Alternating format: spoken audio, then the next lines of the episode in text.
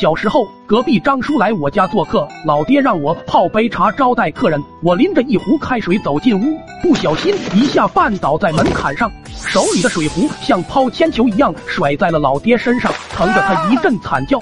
老爹把裤腿拉起来时，我都吓坏了，整条腿都一片红肿，水泡肉眼可见的鼓了起来。老爹提起扫帚就要揍我，关键时候还是张叔出面，才避免一顿毒打。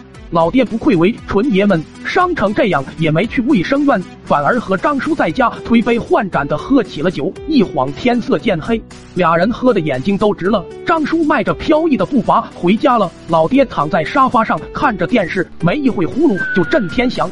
我看着老爹腿上的烫伤，心里内疚不已，可能是上天的安排。这是电视上面正好播放到了主角受伤。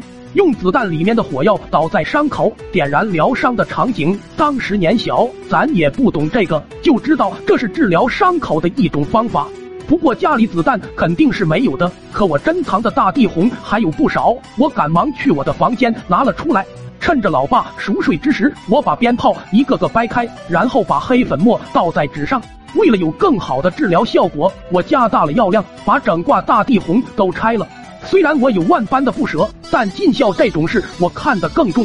我一边往水泡上倒黑粉末，一边看着熟睡的老爹，幻想着事后老爹一定会为我的孝心而感动，说不定还会奖励我点零花钱啥的。不久，老爹的腿上被我均匀厚厚的盖了层黑粉末。我点燃火柴后，就往老爹腿上一扔。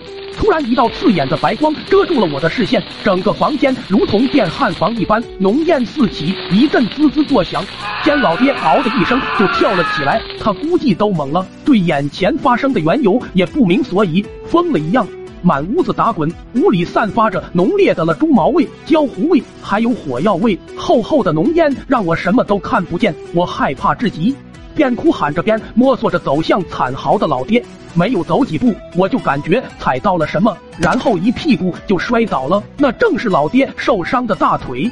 一声杀猪般的嚎叫后，我爹就没动静，晕了过去。看着老爹一动不动，裤子上还燃烧着火苗，我顿时就慌了。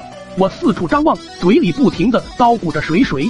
突然，我想起桌子上有老爹泡酒的大酒罐，我急忙过去端起酒罐，然后浇在老爹身上。